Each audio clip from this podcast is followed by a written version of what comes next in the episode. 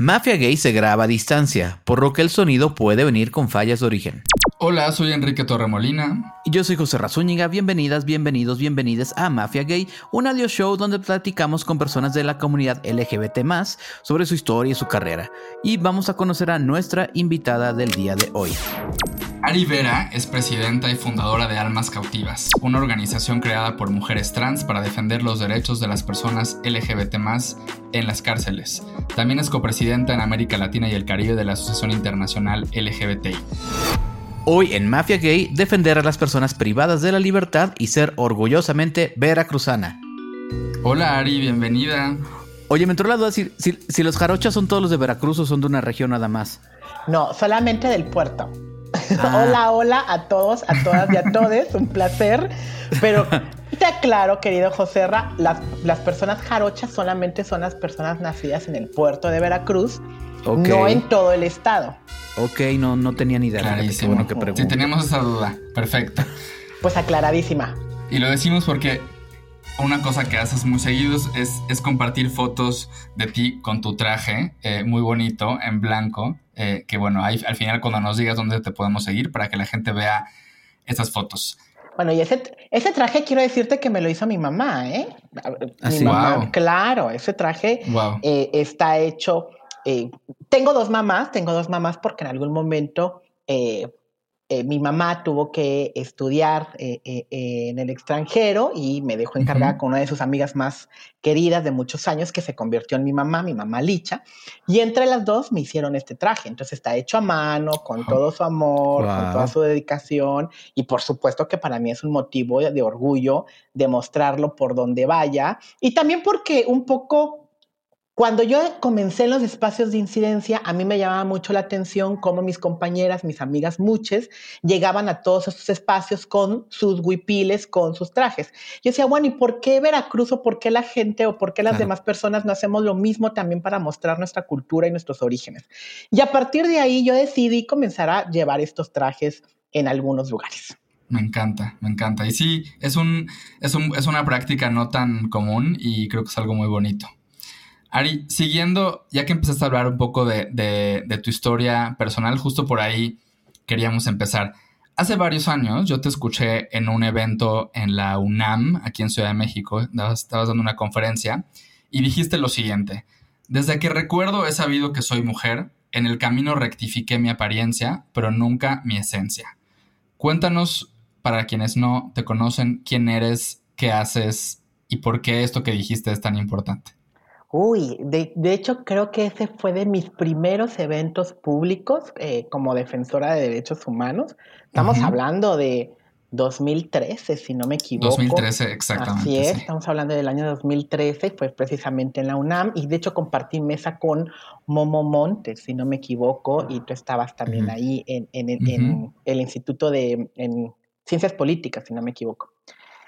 Y bueno, en ese momento utilicé la palabra rectificar, que, está mal, que eh, de alguna manera no, es correcta, ¿no? Pero una se va construyendo y deconstruyendo en el camino y también te vas, aprendiendo, eh, identificando eh, mm, nuestros propios discursos. Y si bien es cierto, no es que haya yo rectificado mi apariencia, sino simplemente me autoconstruí de acuerdo a mi autopercepción de mí misma. Que si bien Em, las personas trans, de alguna manera, el, mundo cisgénero, eh, el, mundo como nos han dicho que deben de ser las personas, los hombres y las mujeres, pues de alguna manera lo rectificamos, ¿no? Y que también, y que también la medicina nos ha impuesto, la, psicología, la medicina nos ha impuesto un mal discurso sobre nuestros propios cuerpos, ¿no?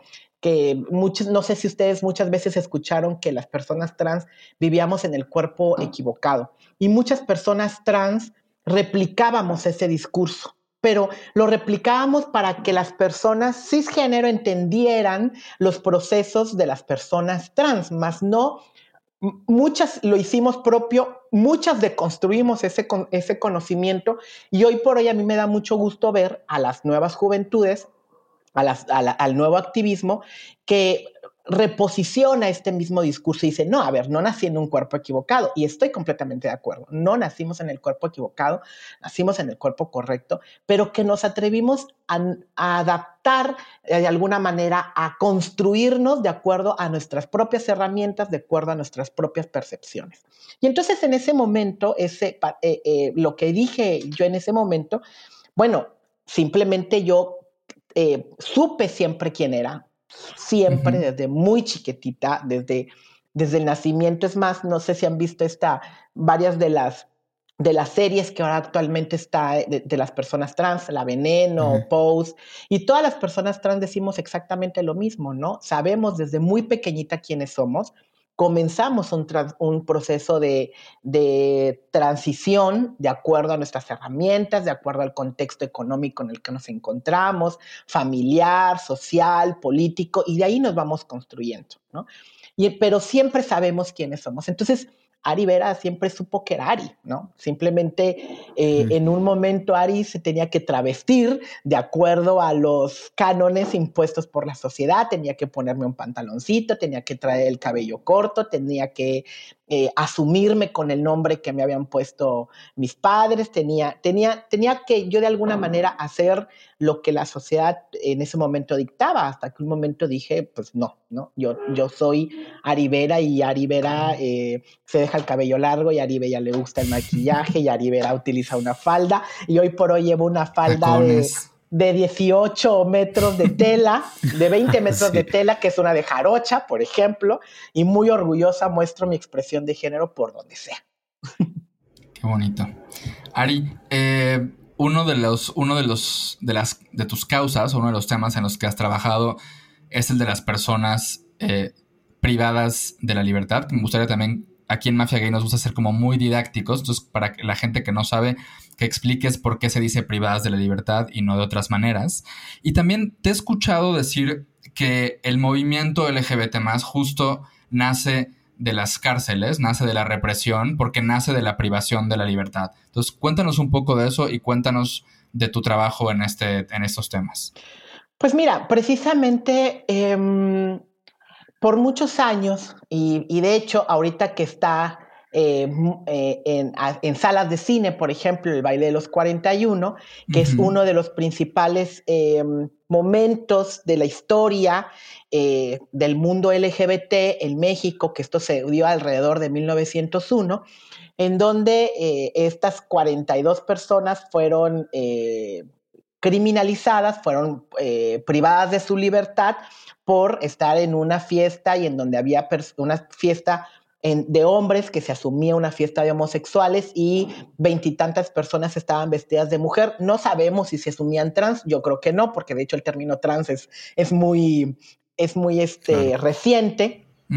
Pero digamos que en esa época estaban personas travestidas, ¿no? Eran personas travestis y hombres gays. Y entonces, en esa época había, eh, teníamos, aunque si bien es cierto, la homosexualidad no era un, eh, no era un concepto tal cual em, criminalizante, es decir, judicial, ¿no?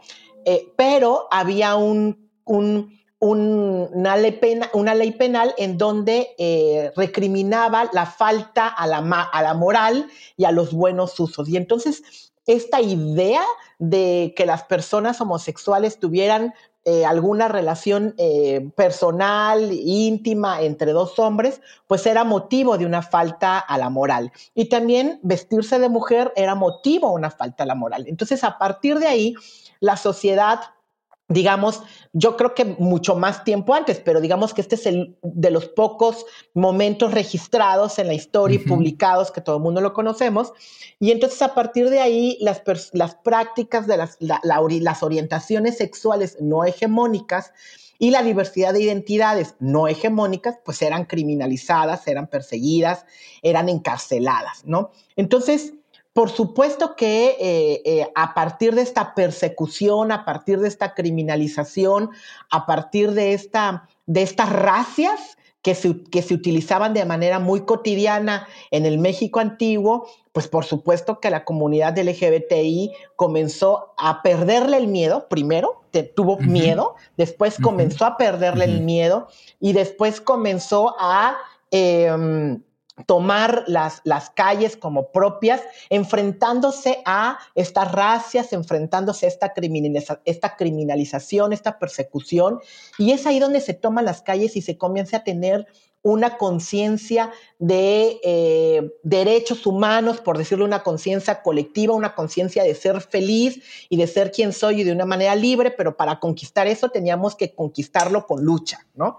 Y entonces, eh, de hecho, uno de los términos más de peyorativos en México que se tiene hacia las personas eh, gays eh, eh, nace de las cárceles, ¿no? Ah, hay, aunque no está registrado en los libros de Lecumberri, para las, personas que nos escuchan, el Palacio Negro, llamada la, la, prisión de Lecumberri, que precisamente fue Porfirio Díaz quien, quien construyó en su, en su periodo esta cárcel, había crujías, se les llamaban crujías, que tenían eh, letras y se supone que las personas gays, las personas homosexuales, eran eh, internadas en la crujía J.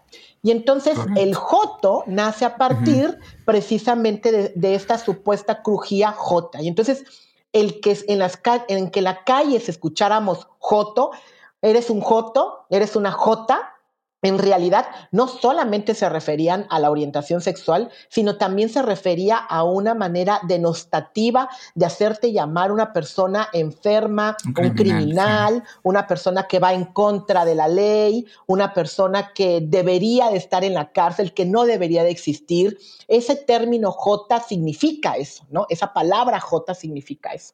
Entonces, las personas privadas de la libertad, el nombre privadas de la libertad es un término que se utiliza a nivel internacional precisamente para quitarle esta carga negativa de recluso, de carcelero, de, prisionero, eh, de persona en conflicto con la ley, porque la verdad es que las personas que están en las cárceles no están adentro todos los que tienen que estar y no, están afuera todos los, o sea, en realidad hay personas que están en las cárceles que son personas inocentes o que son personas pagadoras o que son personas que algunas sí tienen el conflicto con la ley, pero en realidad la persona privada de la libertad es una, es de una manera un término que dignifique un tránsito carcelario a las personas. Oye, yo, este, eh, digo, digo, hablando de uso de palabras, yo me acuerdo, digo, creciendo, eh, aprendiendo el significado de la palabra faggot, que es como le dicen eh, en Estados Unidos y en Inglaterra a, también a los homosexuales. Y cuando entendí que era un pedacitos de madera que usas para encender una fogata, porque son los que más rápido se encienden, me pareció espantoso, ¿no?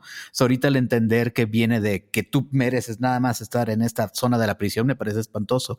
Y hablando de eso, la verdad, pues yo inocentemente o tontamente, yo creo que fue hace un par de años que yo eh, me enteré que había personas trans en, la cárcel, en prisión o privadas de su libertad. Este, fui a una función de teatro penitenciario, de hecho con Enrique, y ahí viendo la función de teatro, que sabes que es mi mero mole, pues vi a una chava trans con todos los hombres, digo, articulándolo para que la gente que nos escucha entienda la situación. Estoy hablando de en Santa Marta Catitla, una prisión de hombres, y una chava trans ahí.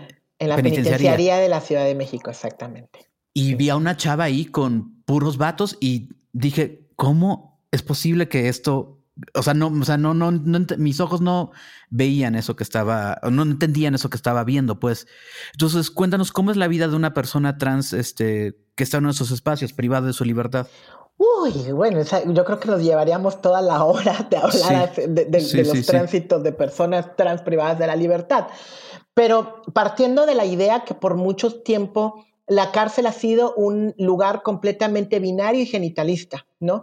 En donde este concepto de cisgeneridad y cisexismo ha marcado el, tránsito de las personas LGBTI y sobre todo de las personas trans. La palabra cisgénero se refiere a una persona cuya identidad de género coincide con el sexo asignado al nacer, es decir, lo contrario de transgénero. Por ejemplo, yo, Enrique, cuando nací, me asignaron el sexo masculino, me educaron como niño, me vestían de niño y hoy me identifico como hombre. Soy un hombre cisgénero. Mientras que nuestra invitada, Ari, es una mujer transgénero. Partiendo de esta idea, antes eh, de, que existiera el reconocimiento de la identidad de género en la Ciudad de México y aún existiendo el reconocimiento de la identidad de género, la mayoría de las personas trans que, que tenían un enfrentamiento con un proceso judicial y tenían que ser privadas de la libertad, de acuerdo a su genitalidad, eran ubicadas en, en, eh, en, las cárceles, ¿no? Si tenías pene, entonces eras, eh, tenías eh, que estar en un reclusorio de hombres, y si tenías vagina, tenías que estar en un reclusorio de mujeres. Así de sencillo, era el, así de simple era el criterio. Debo de reconocer, la verdad es que debo de reconocer que las autoridades penitenciarias han comenzado a cambiar esta manera de actuar. Hoy por hoy, eh, comenzamos a conocer de casos en donde las autoridades, los custodios, les preguntan a las personas trans si desean estar en, una, en un reclusorio de mujeres o en un reclusorio de hombres. Si bien esta práctica es una buena práctica que todavía no está reglamentada, que todavía no está en una ley, que todavía no está en un reglamento, esto habla mucho de la empatía y de la sensibilidad que han tenido ciertos eh, personal, eh, personal operativo de los centros penitenciarios. Y que, y que es importante decirle a tu público que esta buena práctica no se trata de que las personas elijan dónde estar, porque entonces todas las personas tendrían que elegir, ¿no? Eh, no se trata de que las personas lo elijan, sino se trata que se tome en consideración la autopercepción de seguridad, de bienestar de la persona trans al momento de tener que llegar a un centro penitenciario. Y que yo, te, y yo creo que todavía le apuesto más a que nuestro sistema de justicia deberá de buscar alternativas de eh, penas privativas de la libertad que no sean en un centro penitenciario. Por ejemplo, Argentina acaba de, hace tres meses, eh, un juez le dictó sentencia a un hombre trans que consideró su situación de vulnerabilidad, consideró, consideró su autopercepción de bienestar y seguridad, consideró todas estas aristas, todos estos impactos diferenciados, y lo que dijo este juez fue, bueno, entonces tu pena privativa la vas a tener en arresto domiciliario, ¿no? Por ejemplo, ese es, ese es un ejemplo. Entonces, eh, las personas trans, eh, hoy por hoy, también quiero decirte que no es que muchas quieran estar en el reclusorio de mujeres, que nos llevaría muchísimo tiempo, es muy complejo y nos llevaría mucho tiempo desmenuzarlo. Pero al final, la violencia que enfrentan las personas trans es las mismas, nada más que en diferente rostro, diferente el rostro de mujeres o el, o el rostro de hombres. Pero resulta eh, otros factores económicos, eh, sociales, de sobrevivencia, que las hace inclinarse por estar en un reclusorio de hombres. Claro. Oye, hay mucho en la sociedad, no sé qué palabra utilizar, si es la palabra encono o desprecio, denostación hacia las personas que están privadas de su libertad. O sea, hay una y entiendo por también de dónde pueden hacer este eh, rencor. Vaya, hasta se enojan con los activistas de derechos humanos que, que defienden criminales, así lo articulan. Dicen, oye, es un secuestrador y ustedes lo están defendiendo. Entiendo de dónde nace ese sentimiento, pero aún así no podemos pues, ni quemarlos ni mandarlos a Marte en el, hipotético que hayan cometido su peor crimen. Teniendo esto en mente, tú tienes una organización que se llama Almas Cautivas. ¿Cómo te, te animas y a hacer esta organización que justamente trabaja con un sector de la población que sí tiene un estigma de verdad este, este muy pesado, muy altísimo. Pues mira, eh, Almas Cautivas nace a partir de esta, de una experiencia personal. A ver, yo, yo, eh, em, esta situación fue, fue, fue alrededor del año 2011. Antes, antes, Ari, de esta situación, Ari no era activista. Ari no estaba sensible en temas de derechos humanos. Ari estaba muy alejada del movimiento trans. Ari estaba insertada en esta mecánica del mundo cis, siendo una mujer trans. Eh, yo tenía un trabajo estable, yo tenía una, una pareja, un, matrimonio estable en ese momento, tenía contaba con, con redes familiares y toda esa, e, e, e, ese mundo que yo tenía alrededor mío me alejaba, y, lo, digo con toda honestidad, me alejaba del, del movimiento trans y de lo que vivimos las personas trans, y de alguna manera yo em, invisibilizaba o eh, eh, tenía muy internalizada esa violencia y la aceptaba como normal hacia las personas trans, pero que yo la aceptaba como normal porque es lo que teníamos que vivir las mujeres. Ojo, ¿no? Ojo. Cuando yo llego al centro penitenciario, yo llego al centro penitenciario porque, bueno, en esta relación con la que yo tenía, eh, yo era eh, la representante legal de uno de los negocios de mi pareja con la cual yo duré más o menos 10 años. Y esta persona se mete en inconvenientes con alguno de sus proveedores, los proveedores lo demandan, terminan eh, emitiendo una orden de aprehensión a la persona representante legal, que era yo. Y entonces yo llego al centro penitenciario sin saber por qué, sin saber qué se me acusaba. Eh, no tenía ni jota de idea, ¿no? De verdad, no tenía absolutamente ni idea por qué yo estaba entrando a un centro penitenciario. Tú nomás eras aval. Yo nada más, yo nada más firmaba, ¿no? Porque aparte, a ver, en ese momento mi pareja me decía, oye, hay que firmar esto y pues tu pareja de 10 años, pues obviamente le confías todo, ¿no? Pues se, supone, se supone que no te va a, no te va a meter en alguna en algún problema, ¿no? Entonces, oye, hay que firmar este contrato, oye, hay que hacer esto. Sí, claro, yo firmaba, yo, yo confiaba al 100% y pues de repente yo me vi inmiscuida en un tránsito carcelario, ¿no? Entonces, cuando yo llego a la cárcel, transito por esos espacios, quien, quien me recibe la primera vez es una chica trans. Y no me recibe de la mejor manera, pero tampoco me recibe de la peor manera. Eh, sin embargo, eh, mi familia siempre estuvo ahí, mi madre siempre estuvo ahí. Y a partir de los lazos familiares, a partir de lo que mi familia me apoyaba, eh, las personas cercanas que me conocían me apoyaban, pues comencé a compartir lo que a mí me llegaba al centro penitenciario con mis compañeras trans. Y entonces me empecé a percatar cómo mis compañeras de toda, la, de toda esta eh, sección en donde estaban las personas LGBTI, yo era la única que tenía familia. Yo era la única que le llevaban alimentos. Yo era la única la que llevaban ropa. Yo era la única la que tenía una conexión con el exterior. Y, lo que a mí me, y lo que a mí me llegaban, eh, me, llevaba mi mamá, lo que llevaba también mi expareja, lo que, lo que me mandaban las personas cercanas, yo lo compartía con las personas trans. Yo lo compartía con las personas LGBTI. Y me empecé a percatar de la precariedad que enfrentan las personas LGBTI adentro.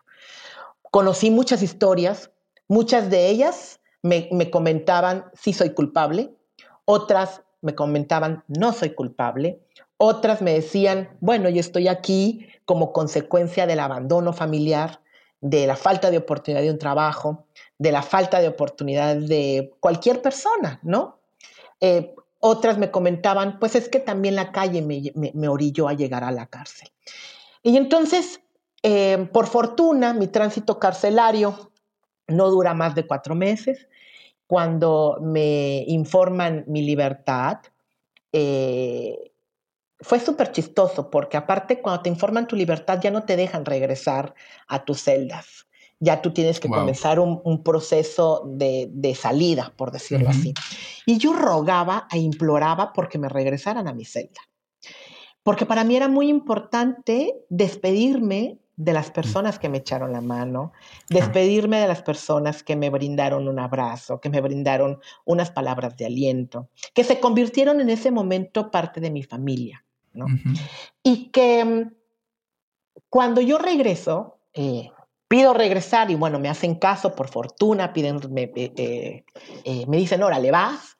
Cuando yo regreso, eh, me ven la cara y pues obviamente mis amigas se quedan así como, algo pasó, ¿no? Y le digo, bueno, chicas, yo me tengo que retirar, me acaban de notificar mi libertad, pero no sé cómo, pero yo regreso. Y entonces, pues no sabía, la verdad es que yo no sabía.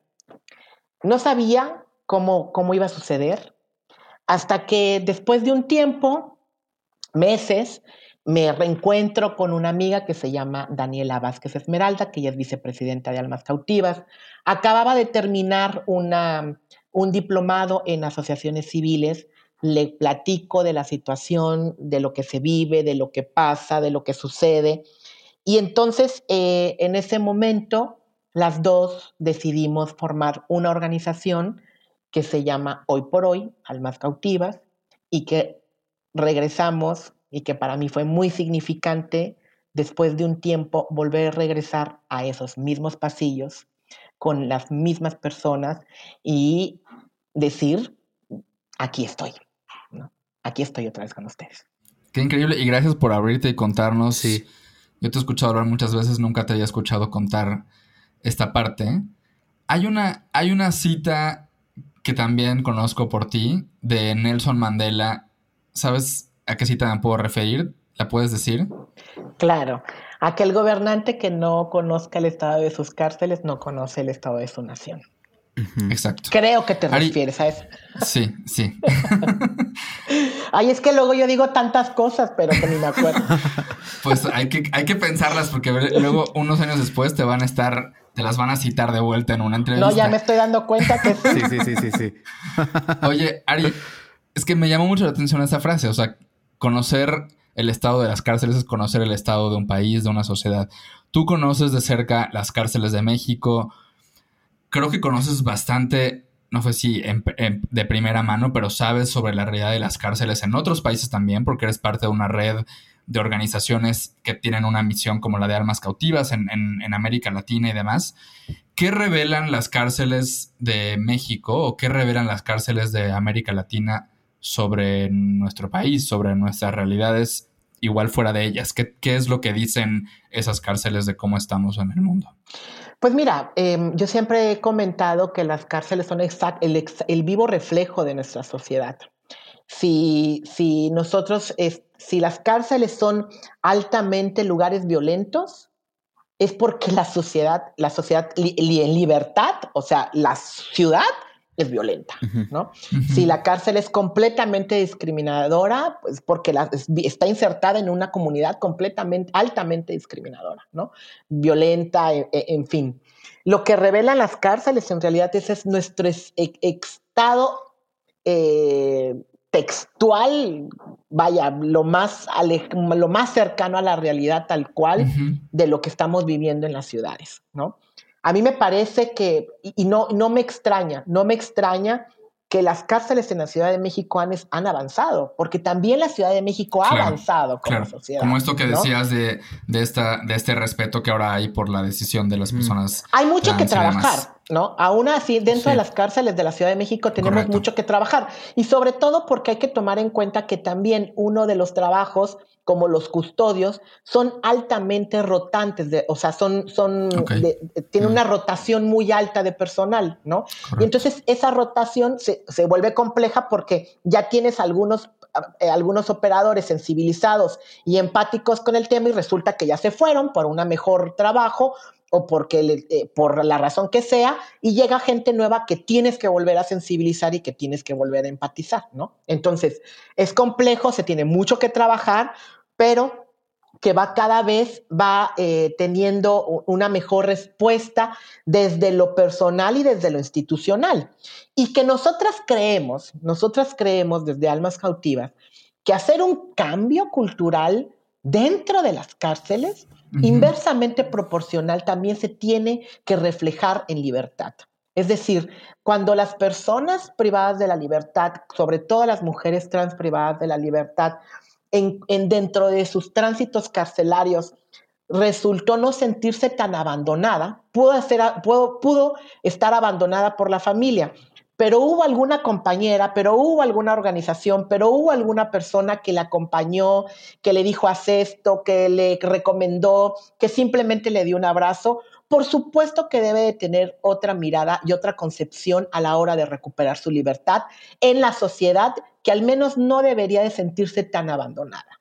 Y eso cambia, eso hace un cambio en el chip, hace un cambio cultural bastante importante no solamente en el presente, sino a futuro de las personas que van a recuperar su libertad.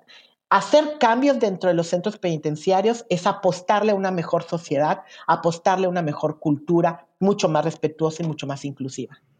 Ari, ¿puedes, ¿puedes hablarnos un poquito sobre los delitos por los que las personas LGBT están privadas de su libertad? Que no es lo mismo los delitos que cometen, pero un poco, ¿por qué están ahí? Pues mira, la mayoría de las personas, en general, la mayoría de las personas eh, LGBTI que están privadas de la libertad es un portemo de robo y muchas veces es el robo simple. Y esto tiene una respuesta a la precarización económica que enfrentan en libertad, ¿no? Otras personas, también uno de los delitos muy presentes es eh, delitos contra la salud, es decir, eh, por sustancias consumidas o porque algunas personas se vuelven em, personas que venden estas sustancias, ¿no?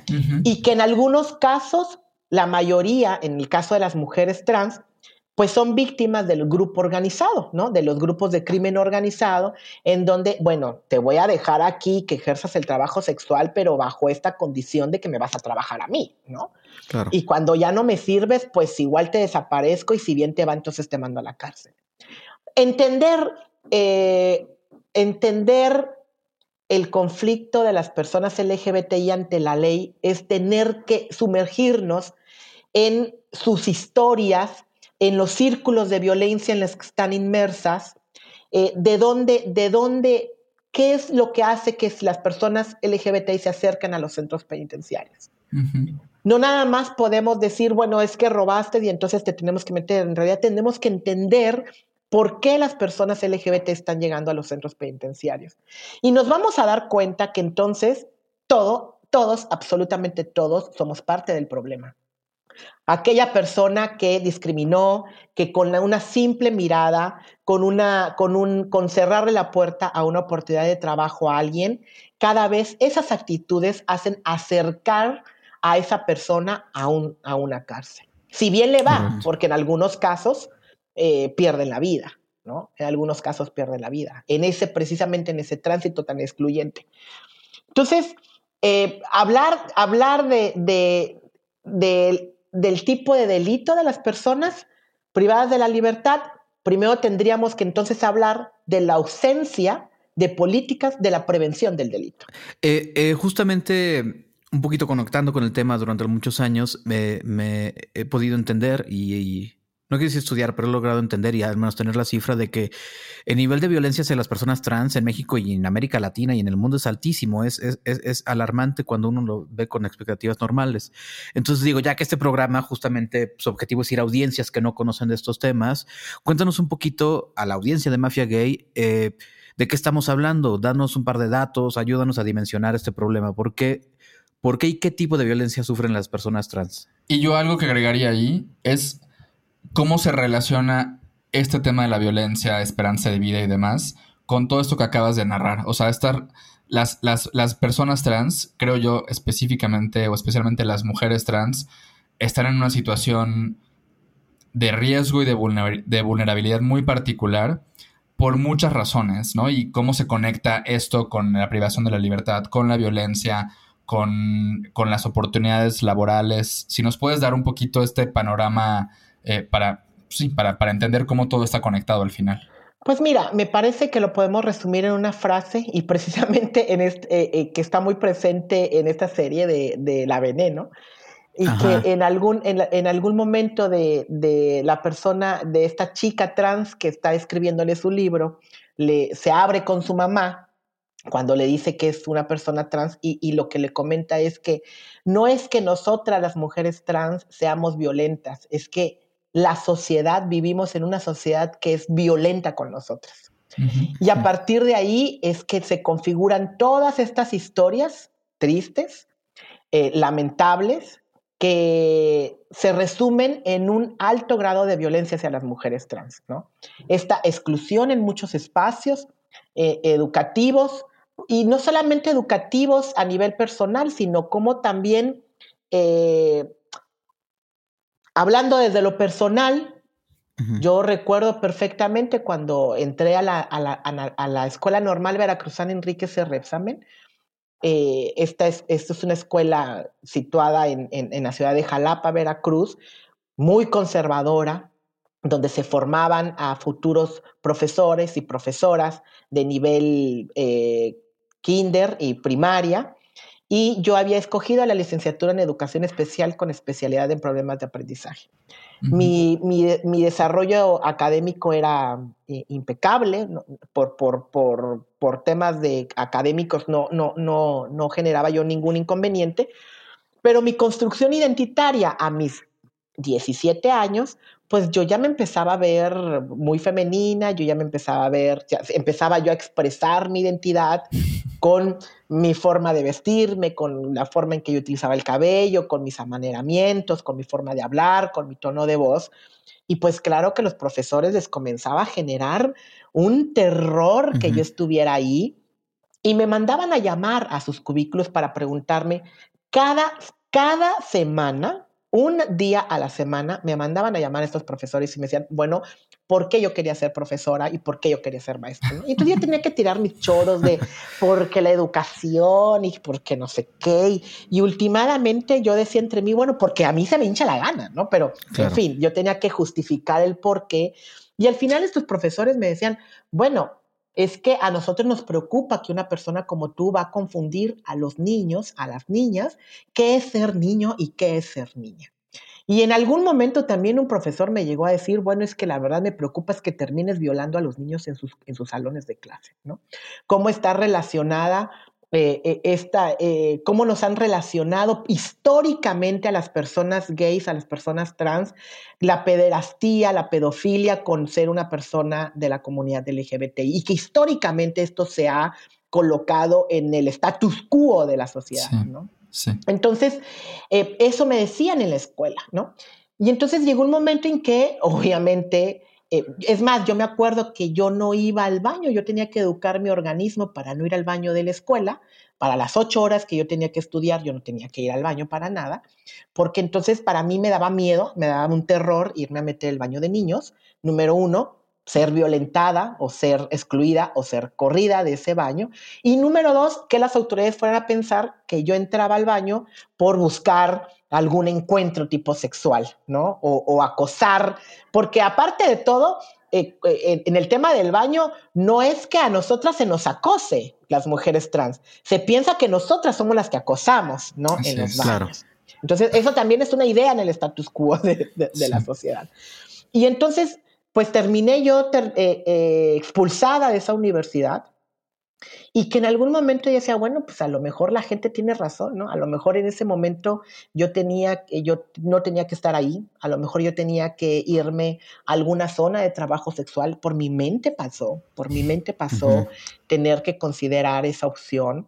Pero, pero me acuerdo perfectamente que cuando yo me preguntaba eso, yo decía, bueno, pero ¿por qué yo voy a hacer lo que la gente quiere que yo haga, porque yo tengo que, llegar a, ese oscuracentismo, a, esos espacios, a esa marginalidad, a esa periferia, simplemente por ser quien soy, ¿no? Yo también tengo derecho de transitar por donde yo quiera, las calles también son mías, las escuelas también son mías, los lugares públicos también son míos, porque soy una ciudadana igual que todos.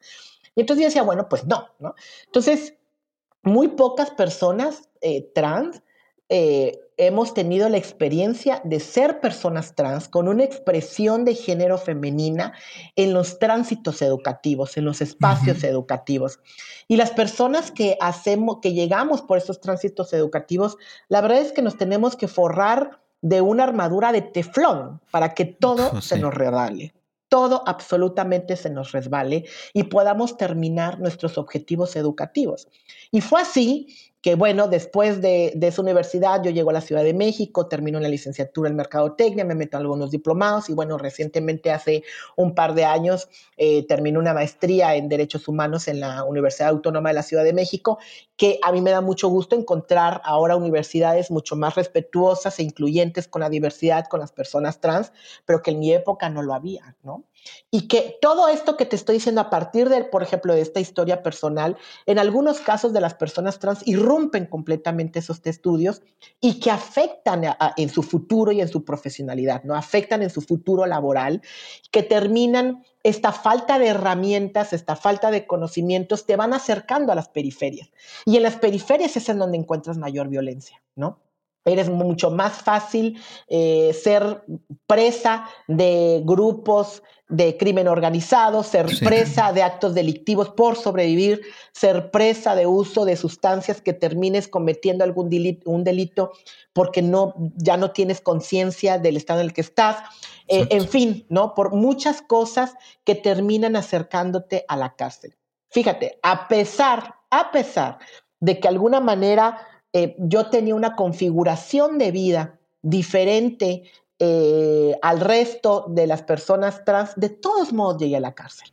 de todos modos llegué a la cárcel.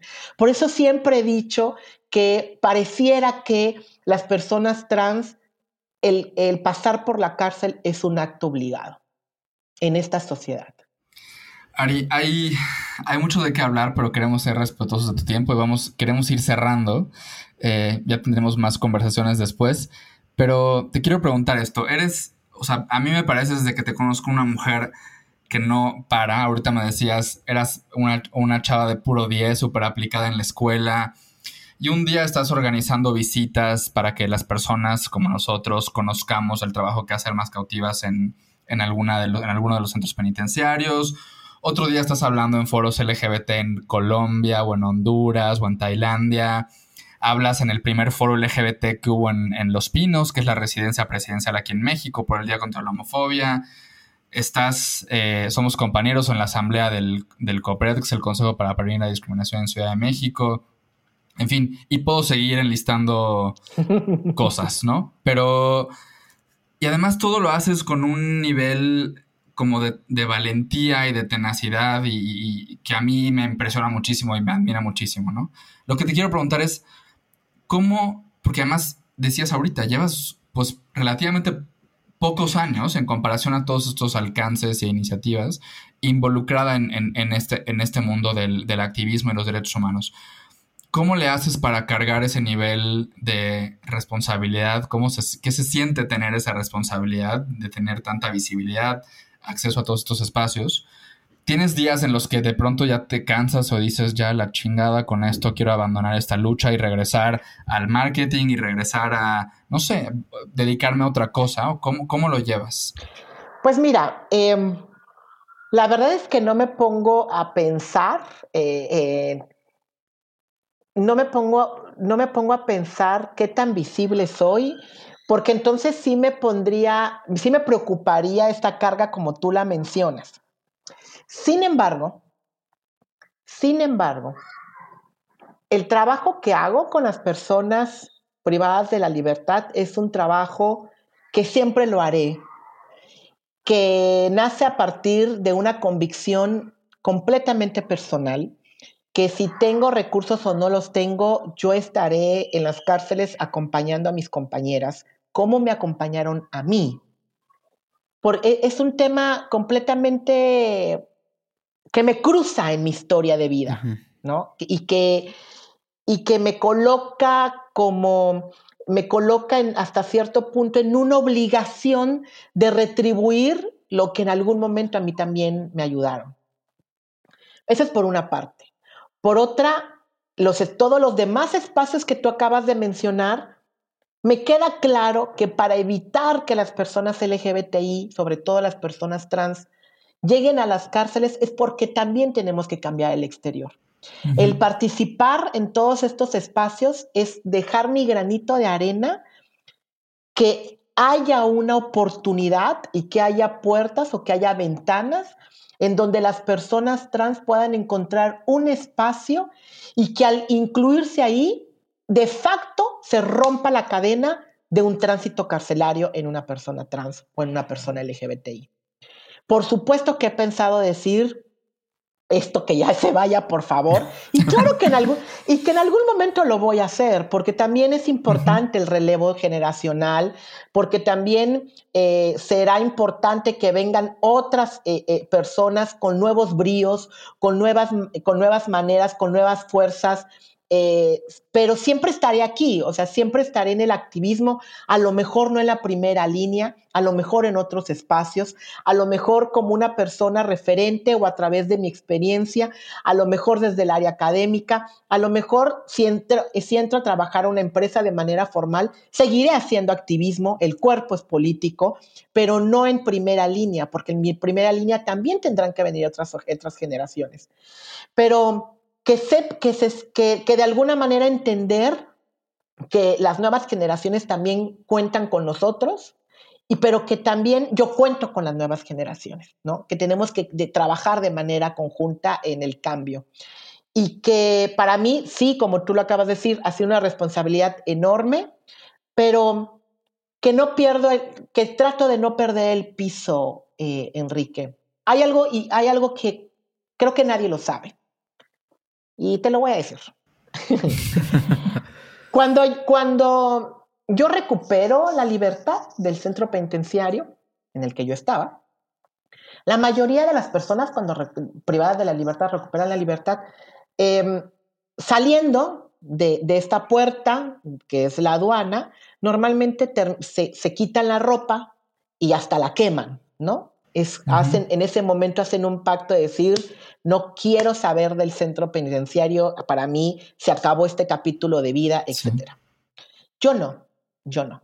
Yo llegué a mi casa con esa misma ropa y esa misma ropa la conservo aún, la tengo doblada entre mis closets, porque para mí ver esa ropa es darme esa tierra, es que me ubique en ese plano de dónde y me recuerde de dónde salió mi activismo, que me recuerde de dónde viene mi convicción, que me recuerde de dónde viene esta lucha con la que yo inicié de manera desinteresada, simplemente por convicción, porque es un tema personal, que me da tierra, me da tierra y me ubica en donde estoy. Entonces, cuando estoy en estos espacios, es porque de alguna manera estoy siendo congruente conmigo misma de lo que yo prometí en esas líneas que sentecié antes de salir del centro penitenciario, que era yo regresar y acompañar, no sé si ayudar, pero sí acompañar a las personas que están en las cárceles. Lo más impresionante aparte es que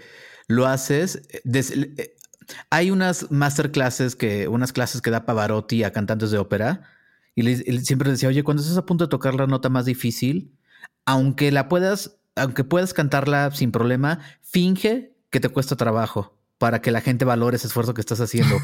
y, tú, me parece todo lo, eh, no sé si lo vivas, pero tú haces que todo lo que haces todos los días se parezca que no te cuesta nada de trabajo ni te pesa, porque aparte quienes te conocemos y vemos que siempre estás pues, irradiando luminosidad, es como muy bonito ver que si te cuesta trabajo o no, que claro que nos cuesta trabajo, te cuesta trabajo esto, lo haces ver como algo que sencillamente simplemente te pasa. Sí. Es cierto. Ari, ya vamos a terminar. Tenemos una rondita de preguntas rápidas, muy corta. Eh, pero nada más quería comentar ahorita que decías lo de las nuevas generaciones. Yo espero que también, además, las nuevas generaciones, que yo sé que hay muchas a las que inspiras, también vengan a trabajar en nuevos retos y que haya cosas que no haya que repetir, que ya haya cosas superadas y que haya otras cosas que avanzar, ¿no? Eh, Ari, ¿de qué te sientes más orgullosa hoy? Pues la verdad, mira, me siento muy orgullosa de ser quien soy. Te, soy honesta, de vivir en este estado de libertad conmigo misma. me siento muy orgullosa de sentirme plena. Em, yo me acuerdo que cuando yo era muy chiquita eh, y veía al espejo, yo decía, bueno, ¿cuándo? ¿Cuándo, ¿Cuándo llegará ese momento de ser quien soy? ¿Cuándo llegará esta hada madrina como en las películas y te transformara? Cuándo, ¿no? Y, recuerdo, recuerdo mucho de mis, de mis momentos de infancia de una manera triste, no porque no tuviera amor en mi casa, la verdad es que fui una, fui, fui una niña muy amada y muy querida y muy respetada y muy apoyada, pero no, no llegaba ese momento de luminosidad de decir, esta soy yo. Y hoy, la verdad es que hoy me veo en el espejo y me veo en algunos lugares y me veo en algunas entrevistas y me veo en algunas revistas y me siento plena y feliz de quien soy y a, la persona, a la mujer que yo veo ahí. Y eso, para mí, es uno de mis principales em, retos y éxitos que he conseguido, sentirme plena. Eh, y libre. Oye, dinos el nombre de una persona LGBT más que admires. Uy, es que son muchas, la verdad, y más que, y más que he transitado por, por, por varios lugares.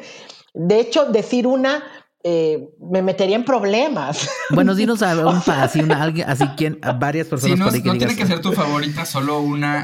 Puede ser alguien, o sea, viva, muerta, de México, no de México, o sea, no hay límite.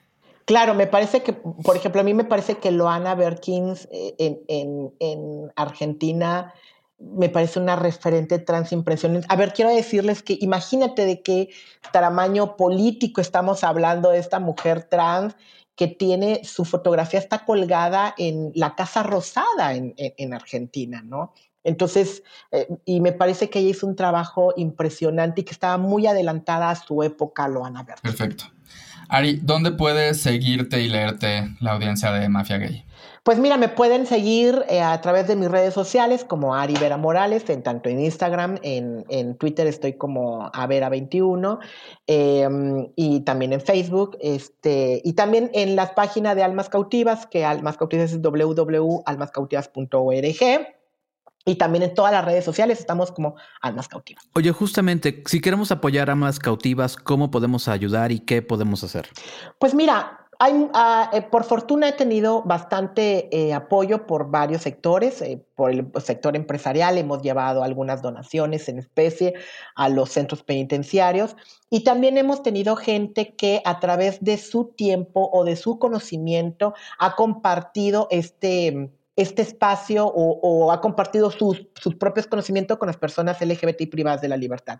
Quiero decirte que hace algunos años una persona privada de la libertad em, nos, eh, en una actividad, eh, agradeció a las personas que estaban presentes y dijo algo sumamente importante que yo no había reparado en la importancia de estar ahí. Y esta persona dijo, bueno, quiero agradecerles a las personas que están aquí, sobre todo a las personas invitadas, por haber renunciado dos horas de su libertad y venir a acompañar a nosotras las personas LGBT y privadas de la libertad.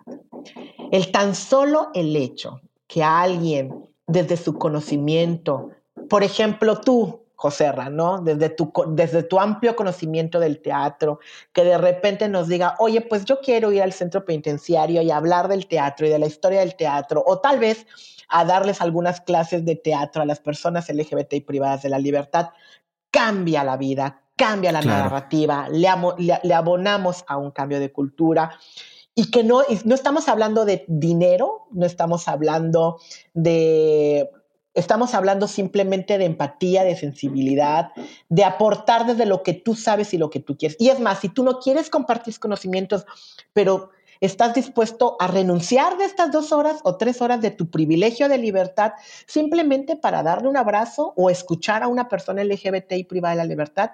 Hacemos un cambio de vida de manera potencial que estaríamos abonando a una mejor cultura. Claro, y en esos tiempos el tiempo es una de las monedas de cambio más fuertes. más importantes, así es. Sí. Ari no lo dijo, pero también pueden dar dinero en la página de Almas Cautivas. pueden ver, las organizaciones necesitan lana para, trabajar y operar. Si no, tienen si no tienen tiempo y tienen dinero, también se agradece siempre. Claro, por supuesto. De, todos modos necesitamos el cochino dinero para seguir funcionando. Claro, claro. Por supuesto. Ari Vera, pues muchas gracias por, por acompañarnos hoy. Gracias por, por todo tu trabajo y por compartirte hoy con nosotros, de verdad. Nada que agradecer. Para mí, muchísimas gracias, felicidades por este, por este nuevo proyecto. Em, y sobre todo la importancia que tiene de amplificar las luchas, amplificar las voces, amplificar em, el que alguien, de verdad, para nosotras estamos presentes también en muchos, en muchos espacios, porque para nosotros es muy importante que alguien, alguna persona eh, que, que, que, esté en un estado de la República Mexicana, en Guanajuato, en Baja California o en donde sea que esté o en una parte del mundo diga, bueno, pues ahora yo también voy a tratar de ver cómo están las personas LGBT y privadas de la libertad y que replique nuestro trabajo y que esto se multiplique, para nosotros es la mejor manera de incidir y la mejor manera de apostarle. Muchas gracias, Ari. Pues yo soy Enrique Torremolina. Y yo soy José Razóñiga. Muchas gracias, Ari. Te admiramos mucho. Y gracias a, a nuestro productor, Fernando Cisniega. Esto fue Mafia Gay. Ahora sí, adiós.